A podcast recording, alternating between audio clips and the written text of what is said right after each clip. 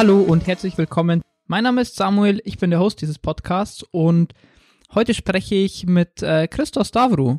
Äh, einige von euch werden ihn kennen äh, aus Folge 2. Damals ging es um das Thema Personal Branding und heute werde ich mit ihm vor allem auch über dieses ganze Thema Design-Trend sprechen, beziehungsweise ganz im Speziellen um diesen Trend Minimalismus und oder Einfachheit, der momentan ähm, ja, im, im Designbereich herrscht. Ist es ein Trend? Ist es vielleicht ein langfristiges Thema? Ja, seid gespannt und viel Spaß beim Zuhören.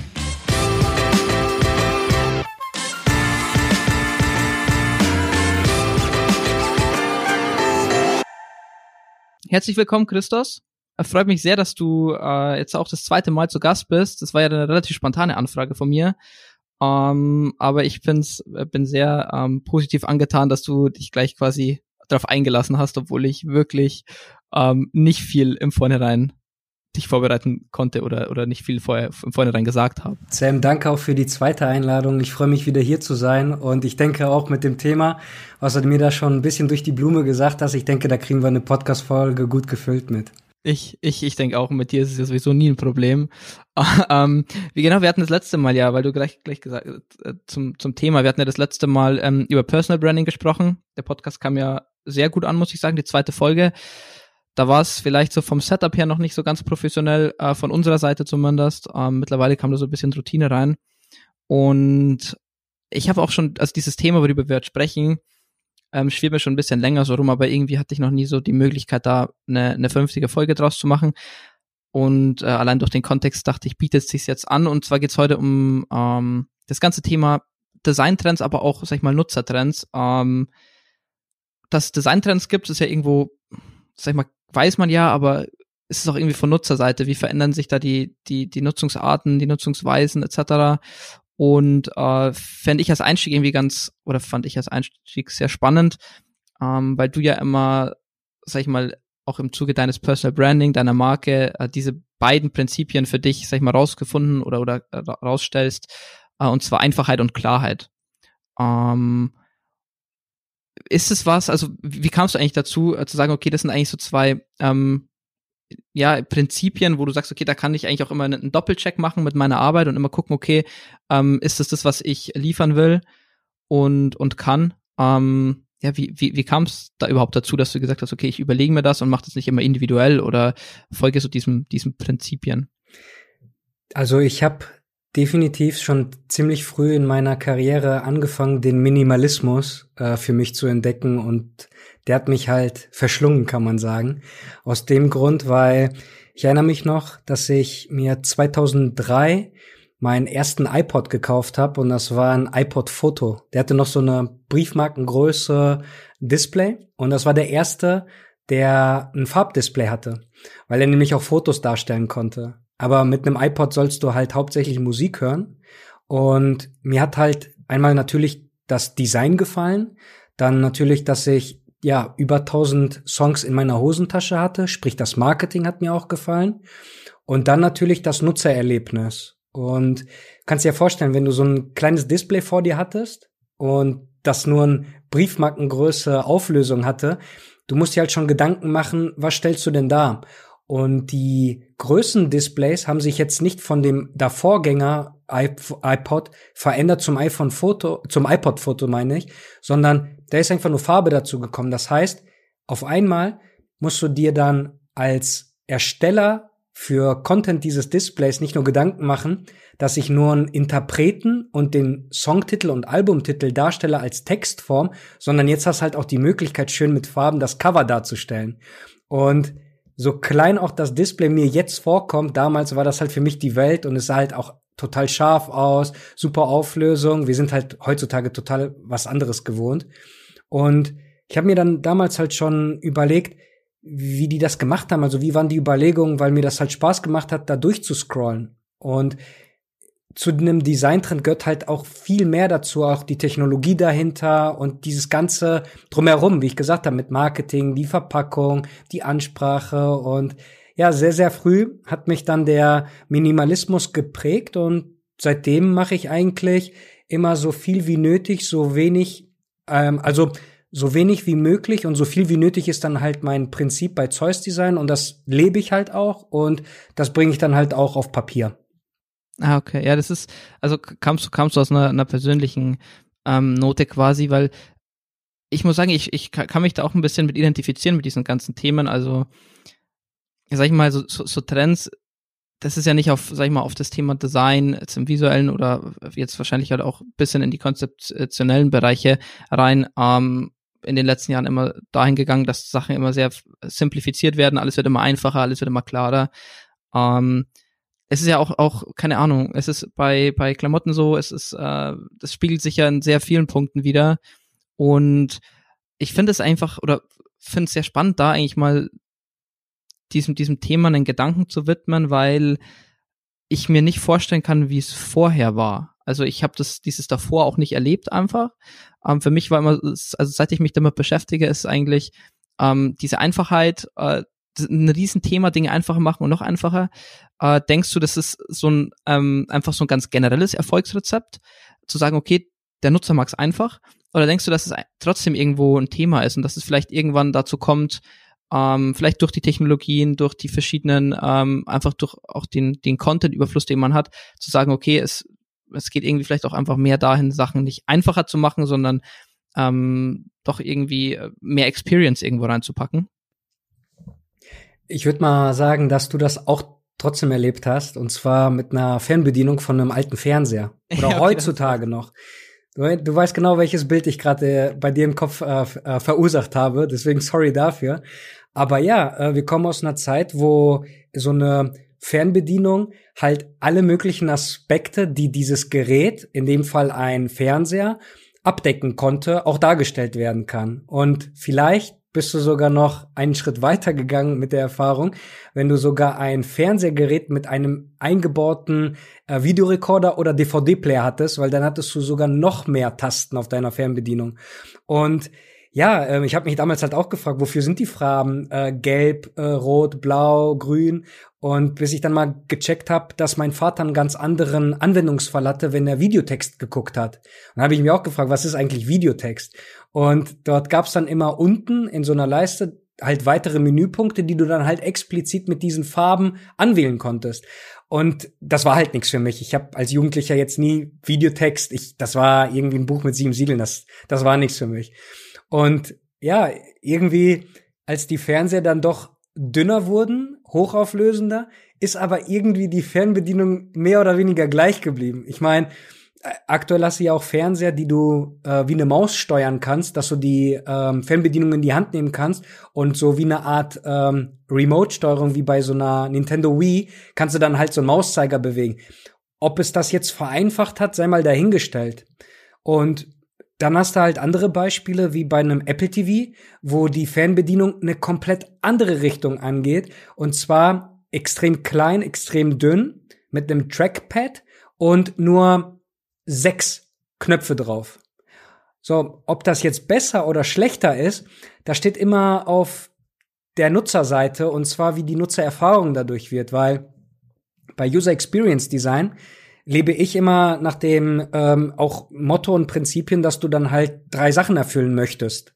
Und zwar gibt's einmal die Zweckmäßigkeit und die Benutzerfreundlichkeit und du willst es halt erstrebenswert machen. Also verallgemeinert, du willst einfach, dass dein Produkt einfach sexy ist.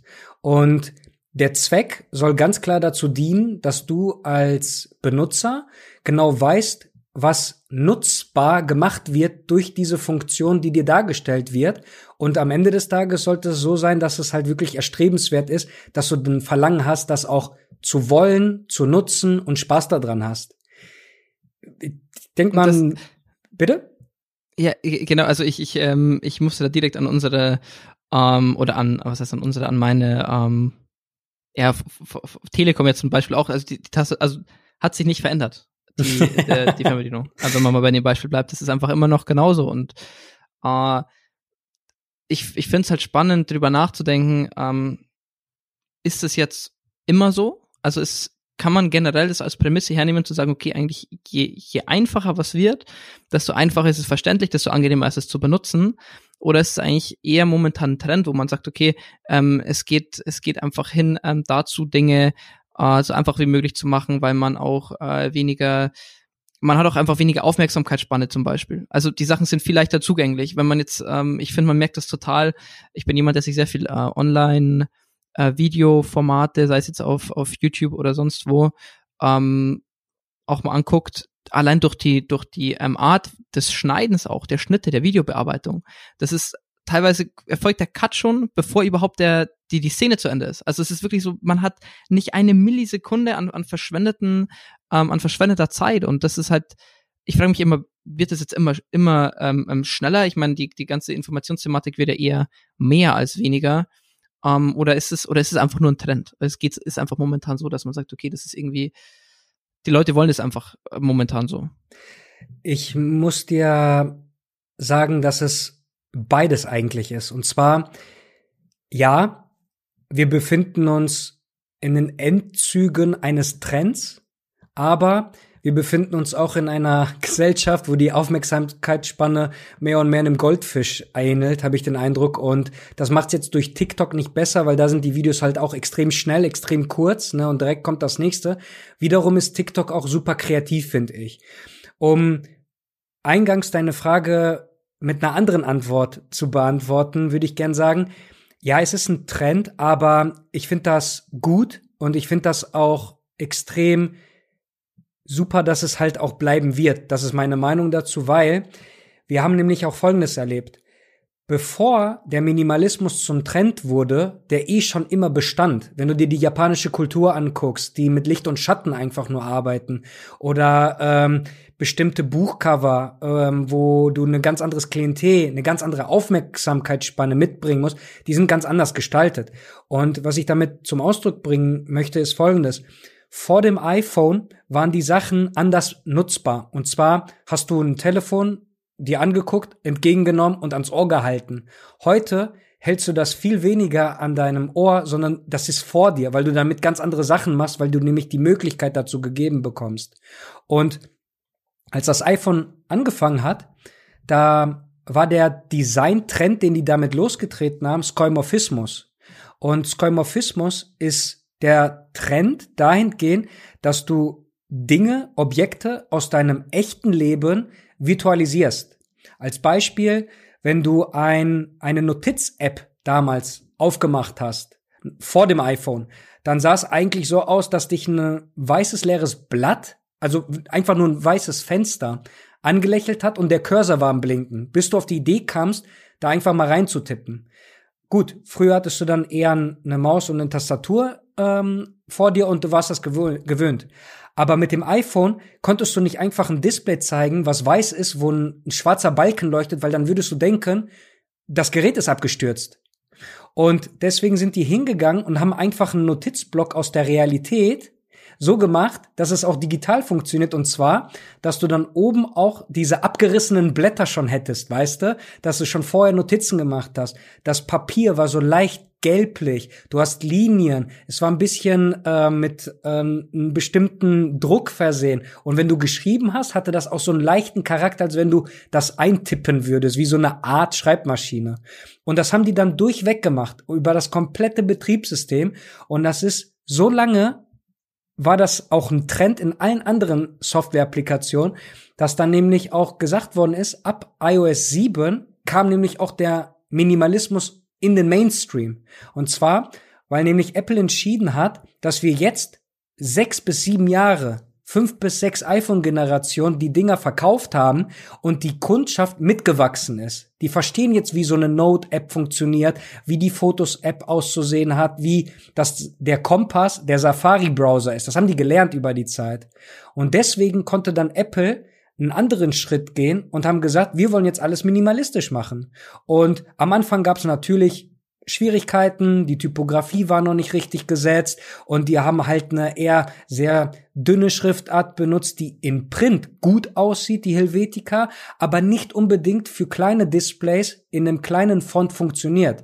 Aber das war auch Learning by Doing und ich würde sagen, das hat natürlich dazu beigetragen, dass extrem viele das natürlich kopiert und nachgemacht haben, aber ich finde das nicht schlecht. Im Gegenteil, ich finde das sogar gut, weil nämlich dadurch sehr viele komplexe Sachverhalte runter reduziert worden konnten auf die Essenz. Und als ich dir eingangs gesagt habe, so viel wie nötig und so wenig wie möglich, das habe ich halt auch durchweg immer in meinen Designs verfolgt, weil du dann nämlich es schaffst, durch das wenige, was du darstellst, auch eine Gewichtung und vor allen Dingen eine Wichtigkeit dem Ganzen zu geben, dass du sagst, genau das hier kann benutzt werden und wenn du aber Hilfe brauchst, bekommst du das durch folgende Funktion.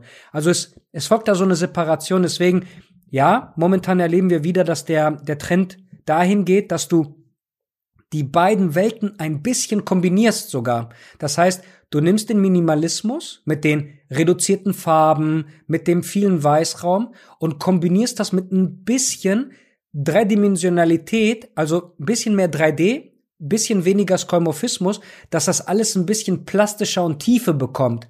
Und ich würde sagen, das ist eine Evolution. Das heißt, es ist nicht eine Revolution entstanden, dass jetzt das Alte für schlecht empfunden wird und alle Apps müssen jetzt neu aussehen und neu bedienbar gemacht werden, sondern im Gegenteil. Es ist eine stille Evolutionsstufe jetzt in dem Prozess passiert. Ja. Ja, es ist, ähm, ich glaube, das hängt auch sehr viel damit zusammen, ähm, dass, dass sich auch die, die Nutzergruppen extrem verändern. Also im, am Ende des Tages geht es ja immer darum, ähm, folgt ja das, das Design immer dem, was, äh, oder äh, sollte es sein, dass das Design immer dem folgt, was ähm, die Masse oder der Nutzer halt äh, haben will, wonach er strebt so. Und ich glaube einfach, ich meine, es ist jetzt vielleicht gerade mal 15 Jahre her, als dieses ganze Thema ja so wirklich aufkam, auch dieses ganze IOX-Thema ja irgendwie, äh, äh, ja, keine Ahnung, dann äh, en vogue irgendwie wurde. Äh, aber mittlerweile, glaube ich, ist dieses ganze, so dieses, also Smartphones, das ganze Digitale, das ist, ist ja mittlerweile alles angekommen. Die Leute wachsen damit auf, äh, man weiß von klein auf, wie es funktioniert und du musst die Leute ja nicht mehr in Anführungsstrichen dazu erziehen, ja zu sagen, okay, das ist eine Notiz-App, die macht das gleiche wie Notizen in echt, so wie du es die letzten 35 Jahre gemacht hast. Jetzt kannst du die App benutzen, die macht das gleiche und dementsprechend die App auch so gestaltest. Ähm, dass es dann trotzdem irgendwie, wie du es schon gesagt hast, äh, eigentlich ein Ersatz ist für etwas, was man ähm, nicht digital vorher gemacht hat. Und jetzt ist ja eigentlich so, dass du, dass du voraussetzen kannst, okay, die Leute wissen sowieso, wie es funktioniert, weil sie damit aufwachsen.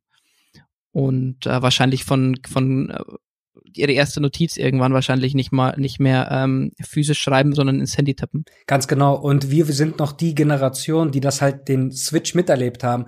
Und ja, genau. wenn wir jetzt mal darüber nachdenken, dass die heutigen Kids mit iPad schon aufwachsen, du hast recht, die nehmen dann eher den Notiz die Notiz-App als den Notizblock vor sich und machen sich dann dort ihre Notizen. Und das ist ja auch in Ordnung und ich finde das auch cool, weil wir nämlich dadurch dann auch zukunftsmäßig auch mutigere Designentscheidungen treffen können und mutigere Apps machen können, wo nämlich jetzt gesagt wird, wir haben mittlerweile einen Stand erreicht an Digital Natives, die auch keinen ausschließen, sondern eher noch einen Step weitergehen können. Wenn man sich jetzt halt noch neue Trends anguckt und wo die Technologie halt hingeht, das, das kannst du dann halt nicht mehr machen mit, ich sag mal, nur diesem Skeuomorphismus-Ansatz, dass du alles so abbilden musst wie in der Realität, weil eben da unterscheidet sich nämlich die virtuelle Welt mit der Re ähm, Realität, aber es gibt immer wieder Überschneidungspunkte, wo das Ganze halt auch benutzbar gemacht wird durch bestimmte Schnittstellen. Ja, und ich denke auch, dass es auch einfach mittlerweile so ist, dass es ja äh, mal ganz, äh, ja, einfach nur aus geschäftlicher Sicht betrachtet auch einfach lukrativ wird. Also, du hast ja mittlerweile eine Nutzergruppe wahrscheinlich, die so groß ist, dass es für sich auch einfach lukrativ ist, ähm, sie noch stärker mit einzubeziehen und zu sagen, okay, das sind eigentlich, ähm, wird dann irgendwie die kaufkräftigste Gruppe mit der Zeit. Also, es werden ja immer mehr Leute, die mit diesen Themen aufwachsen, als es Leute sind, die damit nicht aufgewachsen sind. Und dadurch wird es natürlich wahrscheinlich auch einfach aus ähm, ja, Business, äh, Business-Sicht einfach ähm, auch rentabler und äh, ja, dementsprechend wird das, wird, wird das wahrscheinlich äh, das auch maßgeblich beeinflussen und für mein Gefühl wahrscheinlich auch äh, nochmal dazu führen, dass man vielleicht auch, wie du schon gesagt hast, irgendwie mutigere Apps machen kann, vielleicht Dinge auch nochmal komplexer machen kann, weil das Grundverständnis schon, schon auch mehr gegeben ist. Also ich würde da auch gerne noch mein Feedback zu geben. Ist mit komplex meinst du dann jetzt, dass der Funktionsumfang wächst und deutlicher wird oder möchtest du dann in einem kleineren Paket, ich sag jetzt mal die Apple Watch zum Beispiel, ja. ähm, ist die komplex? Ich meine, sie ist total einfach zu bedienen und du kannst, wenn du willst, auch einfach nur die Uhrzeit davon ablesen. Aber wenn du dir jetzt mal genau vorstellst, was du da gerade am Arm hältst, das konnte keine andere Armbanduhr vorher, die, äh, ich sag mal, analog unterwegs war mit echten äh, Drehrädchen, weil du hast halt einen kleinen Computer an deinem Armgelenk. Ja, ja. Du kannst damit anrufen, du kannst Musik abspielen. Ich könnte ohne Handy damit rausgehen. Ich kann sogar Notruf damit tätigen. Er, er misst meinen Puls. Also das ist ja wirklich extrem komplex, aber die Schnittstelle zum User über die User Experience ist halt extrem einfach gehalten. Deswegen glaube ich, dass die Technologie weiterhin komplex bleiben wird und auch wahrscheinlich auch sehr, sehr viel potenter wird mit der Zeit. Aber die Nutzer, da darf man trotzdem nicht bei allen zu viel abverlangen, sondern man muss trotzdem den Einstieg immer bewahren, dass man sagt, hier hast du ähm, ja, den Onboarding-Prozess. Also du musst es halt auch ähm, erklären können, du musst auch Hilfestellung anbieten. Deswegen glaube ich, das muss sich so die Hand geben, diese Schnittstellen zwischen der komplexen Technologie mit den Algorithmen im Hintergrund plus die User Experience als Schnittstelle zur Technologie gegenüber dem Menschen. Ja, also ich denke, ähm, das ist auch ist ein guter, guter Punkt. Ähm, was ich meinte, war eigentlich nicht die Komplexität der Produkte, sondern ich kann mir vorstellen, ich weiß es nicht, dass man, äh, wie du schon gesagt hast, den Leuten mehr zumuten kann. Ähm, das heißt, dass auch die Schnittstellen vielleicht wieder komplexer werden. Ich weiß es nicht. Da bin ich vielleicht auch einfach nicht, nicht tief genug drinnen, muss ich sagen. Äh, aber am Ende des Tages wird es natürlich dann, dann die Zeit irgendwo, irgendwo auch zeigen. Äh, vor allem, weil man natürlich sagen muss, wenn man jetzt zum Beispiel das ganze Thema 5G sich anschaut, mh, mm, so die, die Inform der Informationsfluss nimmt ja nochmal zu.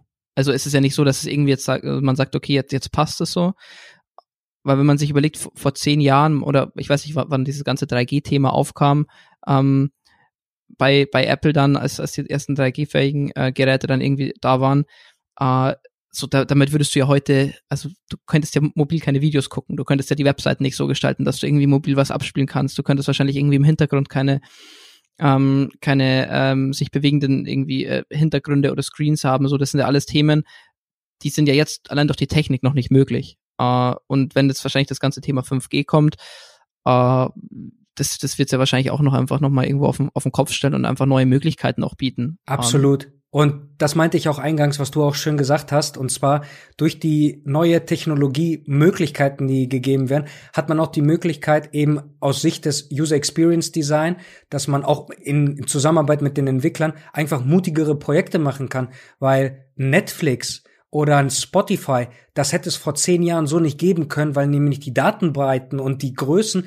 das war einfach zu immens für die Datenleitung, die man dann hatte. Und so ein, ich hatte noch ein iPhone 3G und ähm, es hat mega viel Spaß gemacht, damit zu surfen, aber dementsprechend war auch das Erlebnis, ich sag mal, für die damaligen Verhältnisse minimiert, weil mein Anspruch war, ich wollte die News lesen oder ähm, ich wollte mir ein, ein Wallpaper runterladen, solche Geschichten. Und wirklich, sag ich mal, dann auch YouTube-Videos gucken. Das waren dann halt, wenn dann Sachen, wo man sagt, ähm, ja, am liebsten dann besser ohne Video, sondern nur mit dem Ton, wenn es möglich ist, weil man dann nämlich ähm, die Datenbreite äh, gering halten wollte. Und jetzt in wenn man sich 5G dann anguckt, mit den Datenbreiten, die dann äh, auf uns zukommen, danach, was dann noch für neue Apps, neue Dienste mit neuen Designansatz kommen, das wird alles nochmal, ja, wie du gesagt hast, wahrscheinlich auf den Kopf stellen und dementsprechend auch nochmal darauf einlenken, wie man dann das Ganze auch verpackt, um es auch benutzbar zu machen, egal wie komplex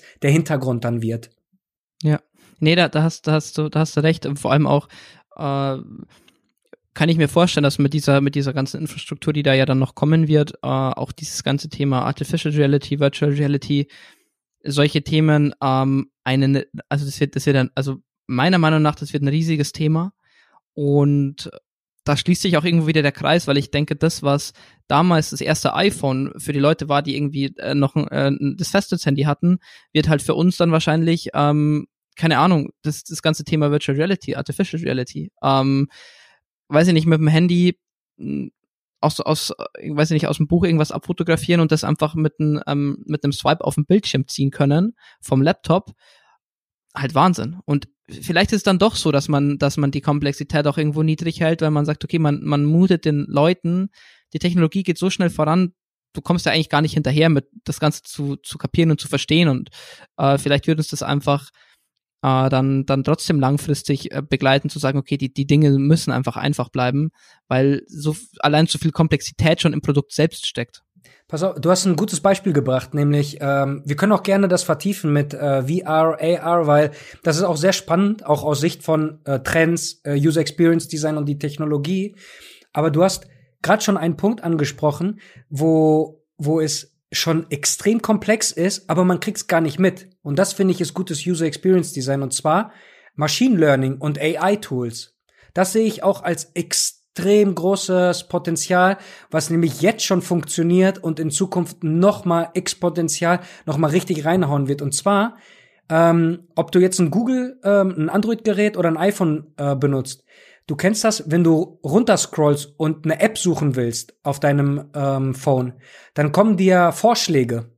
Und das sind nicht einfach die Apps, die du zuletzt verwendet hast, sondern das sind hochkomplexe Algorithmen, die nämlich auch schon mehr oder weniger vorhersagen, dass du folgende App benutzen wirst, nachdem du deine vorherige App geschlossen hast. Und das ist schon Machine Learning. Gucken wir jetzt einfach aus Sicht der User Experience Brille, was ist das? Es ist einfach nur ein Suchfeld, was nach unten aufgeklappt wird und dir werden, ich sag mal im Kachelmuster, acht Apps angezeigt. Aber der Hintergrund ist mega komplex und hochkomplexe Algorithmen stecken dahinter. Und das sehen wir auch noch in anderen Apps. Google Fotos oder Apple Fotos. Am Anfang war es dein digitales Fotoalbum. Rudimentär. Du hast deine äh, Fotos, konntest du dir angucken, über Jahre, Monate, Tage hinweg. Heute kannst du in der Suche Hund eingeben, Essen, gestern, München, äh, Familie, ähm, Samuel, Christos. Und dann erkennt das die Person, das Datum, den Tag, ähm, sogar die Stimmungen, Objekte. Und das ist auch das gleiche wieder. Machine Learning im Hintergrund vereinfacht dargestellt im User Experience Design. Und da muss ich sagen, ähm, vor allem wenn es um dieses ganze Thema ähm, Smartphones und sowas geht, was ja, glaube ich, für die meisten von uns die äh, mit Abstand größte Schnittstelle zum digitalen Bereich ist und ähm, unsere größte Schnittstelle auch mit so komplexen Themen. Allein da, ich meine, du erzählst es mir jetzt, es ist irgendwo selbstverständlich, man weiß es, aber ich wäre im Leben nicht draufgekommen, wenn ich jetzt irgendwie nach einem Bild suche, überhaupt irgendwie die Suchleiste zu benutzen. Also allein ich bin ja noch, ähm, und, und ich bin jetzt, ich, also äh, 98 Baujahr, also ich würde sagen, ich bin schon relativ ähm, firm, was diese ganzen digitalen Themen angeht. Ähm, und selbst ich dachte mir noch, also wäre niemals auf die Idee gekommen, diese Suchfunktion zu benutzen, weil es mir nie irgendjemand halt gesagt hat, weil es auch irgendwo, äh, man wird nicht herangeleitet, sondern solche Themen werden schon vorausgesetzt einfach. Ähm, und dann sagst, okay, die Leute wissen das schon, dass man das machen kann, äh, aber solch, selbst solche kleinen Sachen weiß man jetzt halt einfach halt auch aus, oder wüsste ich jetzt als Nutzer nicht. Ich weiß nicht, vielleicht bin ich da einfach eine Ausnahme, aber verstehst du, worauf ich hinaus will? Also da steckt schon so viel Komplexität und Funktionsumfang dahinter, den man einfach gar nicht nutzt, weil es so viel ist. Also es gibt bestimmt noch tausende Funktionen an meinem Handy, die ich selber gar nicht benutze, die ich äh, bestimmt cool fände, vielleicht auch hilfreich aber wo es vielleicht immer noch nicht einfach genug oder mir das auch einfach nicht erklärt wurde irgendwie, keine Ahnung. Ich glaube, das liegt alles an der Integration des Ganzen und ich benutze das viel, weil wenn ich viele Fotos habe in meiner ähm, Fotomediathek, dann möchte ich halt explizit danach suchen, aber punktuell möchte ich eine Abfrage tätigen. Das heißt, so technisch sich das jetzt gerade ja, angehört hat, ja, ja. aus dem Bereich kommt, ich meine folgendes, ich möchte schneller an mein Bild oder Video kommen, um es mich daran zu erfreuen oder jemand anderem zu zeigen oder zu teilen, als danach die ganze Zeit zu suchen und auszugraben. Und dabei helfen mir diese Werkzeuge. Ähm, du, vielleicht hörst du Spotify oder Apple Music oder Google Music und du kennst doch die Playlisten Made for You. Oder ja, genau das gleiche ist das. Das sind wieder komplette, äh, komplexe Algorithmen, die basieren nicht nur auf Likes und Dislikes von deinem Musikgeschmack extra made for you Playlisten zusammenstellen mit Künstlern, die sich so ähneln, sondern schon sagen könnten, wir probieren einfach mal was aus. Die mixen den Genre, die äh, gucken, was magst du, was magst du nicht, aber noch viel komplexer als das und stellen dir dann wöchentlich immer andere Playlisten zusammen, weil die nämlich genau wissen, was hast du wann, wie lange gehört oder wann hast du geskippt. Und genau das gleiche. Es ist eine andere Integration. Und zwar scrollst du wahrscheinlich anders durch deine Music Library als durch deine Foto Library. Deswegen kommen dir andere Funktionen wahrscheinlich besser aufbereitet vor als Funktionen, die du wahrscheinlich nicht kennst, weil du vielleicht nie das Bedürfnis danach hattest. Aber ich gebe dir recht, bei beiden muss es trotzdem gutes UX sein. Also wenn ich Nutzer habe, die davon noch nie was erfahren haben, muss ich die ja irgendwie dran führen, weil, wenn du es jetzt weißt, vielleicht erleichtere ich dir damit äh, die nächste Suche nach deinem richtig, richtig. Ähm, Essensfoto. Ja, richtig. Ähm, ja, also das ist, ist ein ex ex extrem äh, spannendes Thema und ich würde sagen, das ist auch, äh, sag ich mal, fast das Ganze ganz gut zusammen äh, am, am Schluss nochmal, dass diese ganzen Themen, weil um, um die Brücke zu schlagen ähm, zum Anfang, äh, ob es solche Design-Trends und Nutzertrends gibt, denke ich, oder, oder ist ja die Quintessenz jetzt eigentlich daraus, Minimalismus war irgendwo ein Trend, ähm, ist aber irgendwo auch notwendig, die Dinge so einfach wie möglich zu halten, weil einfach durch die steigende, sei es Informationsverfügbarkeit, ähm, neuen Technologien, sei es 5G, sei es äh, AR oder VR oder äh, Machine Learning, in den Produkten schon so viel Komplexität steckt, dass es, dass man es am, am Nutzerende einfach halten muss, damit es überhaupt, ähm, genau, damit es überhaupt irgendwie zusammenpasst. Äh, dementsprechend das, das so nochmal als, als Zusammenfassung. Äh, ich hoffe, euch hat das Zuhören sehr gefallen. Ich meine, die Podcast-Folge war jetzt ein bisschen kürzer als sonst. Äh, die meisten meinten, okay, lieber eine halbe Stunde als eine Stunde. Von dem her haben wir uns, haben wir uns heute ein bisschen kürzer gefasst. Äh, ich hoffe, Christos, dass ich dich trotzdem nicht überstrapaziert habe. Äh, hab. Du bist ja heute Vormittag schon sehr, sehr viel auch auf Zoom und Google Hangouts unterwegs gewesen. Im Gegenteil, äh, Sam, das hat mega viel Spaß gemacht, eben mit dir in dem kurzen Austausch meine Gedanken zu dem ganzen Thema zu bringen und auch sehr interessant, das von deiner Brille aus zu sehen. Also ich glaube, das da, dafür dafür ist das ganze Format ja da, sich mal ein bisschen auszutauschen. Es geht ja nicht um die ähm, um die Wahrheit, sondern irgendwie darum, äh, die eigenen Überlegungen und und äh, Impulse mitzugeben. Dementsprechend vielen vielen Dank fürs Zuhören. Vielen Dank, dass du da warst, Christos. Und ähm, in dem Sinne, ähm, ja, Dankeschön. Danke auch, Samuel. Bleib gesund.